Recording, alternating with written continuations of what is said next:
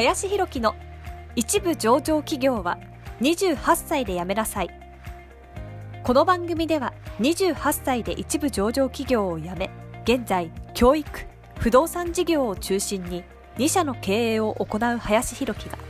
これから起業独立フリーランスとして自由度の高い生き方を目指したいと考えている方向けに必要な知識マインドをお伝えしていきます。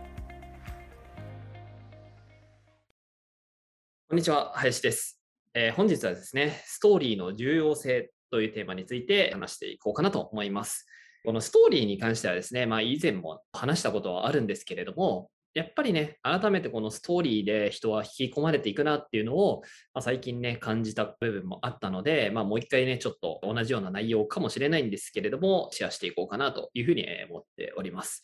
で、先日ですね、まあいろいろそのクリエイターのね、方とか、まあ経営者の方含めて、えー、なんかをこうね、いろんな業種の方にお会いする機会がありまして、その中でですね、まあ、すごくね、そのストーリーにすごく心を打たれたっていう例があったので、まあ、ちょっとね、具体的なところはちょっとね、言えないっていうのはあるんですけれども、大枠をね、ちょっと伝えようかなと思ってるんですけれども、その人はですね、まあちょっとアイスを作ってらっしゃるんですけれども、そのアイスがですね、まあどういうアイスかっていうと、棚田っていうんですね、だんだんにね、こうなってるような、その、まあ、畑みたいなところがあって、で、そこってこう、どうしても、その平たい畑に比べると、すごくその、なかなかこう効率的に多くの量をお米とかをね、作ることが難しいというところもあったりもするので、えー、どうしても単価とかもね、上がってしまいやすくなってくると。なので、まあ、どんどんそこのね、人たちの農家の人はすごくね、苦しい部分もね、あったりするわけなんですけれども、まあ、その人はですね、その、まあ、何をやってるかっていうと、そこのね、えー、お米っていうのを甘酒にね、して、で、その甘酒みたいなものを、と、まあ、いろいろココナッツミルクとかを、まあ、無添加なね、もので、こう、組み合わせていって、まあ、非常にね、体に優しいアイスっていうのをこう作っていらっしゃると。で、そのアイスが作られたものの一部を還元すると。農家さんとかにね、還元していくっていう、まあ、プロジェクトを、まあ、やってらっしゃるという形で、まあ、素晴らしいね、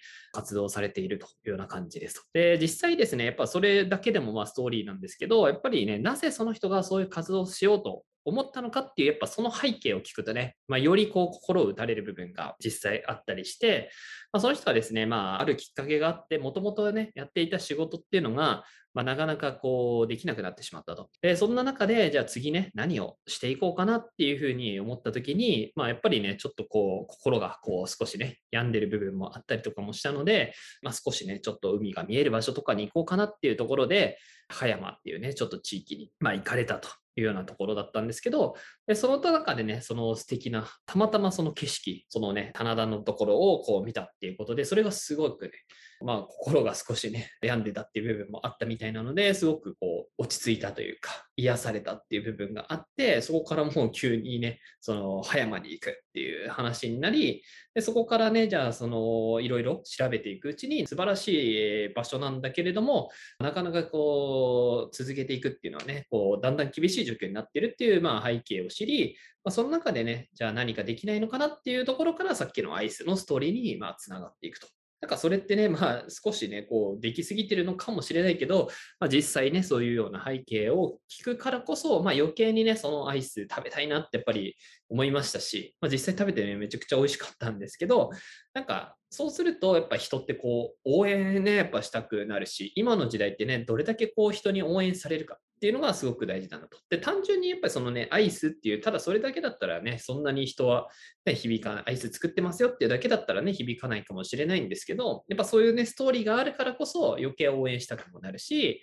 なんか食べた時のね、その美味しさっていうのもすごくね、感じるしと。だからやっぱり改めてね、そういう、まあ何かプロダクトを作っていくとか、自分がね、やっていく活動の中で、なぜそういうことをやるのかっていう、そのストーリーをね、どう作るのかっていうのが、まあ、すごいね、大事だなっていうのを、まあ、改めてね、気づかされたので、まあ、今日は改めてそのストーリーについての話をさせていただきました。はい。ということで、本日もありがとうございました。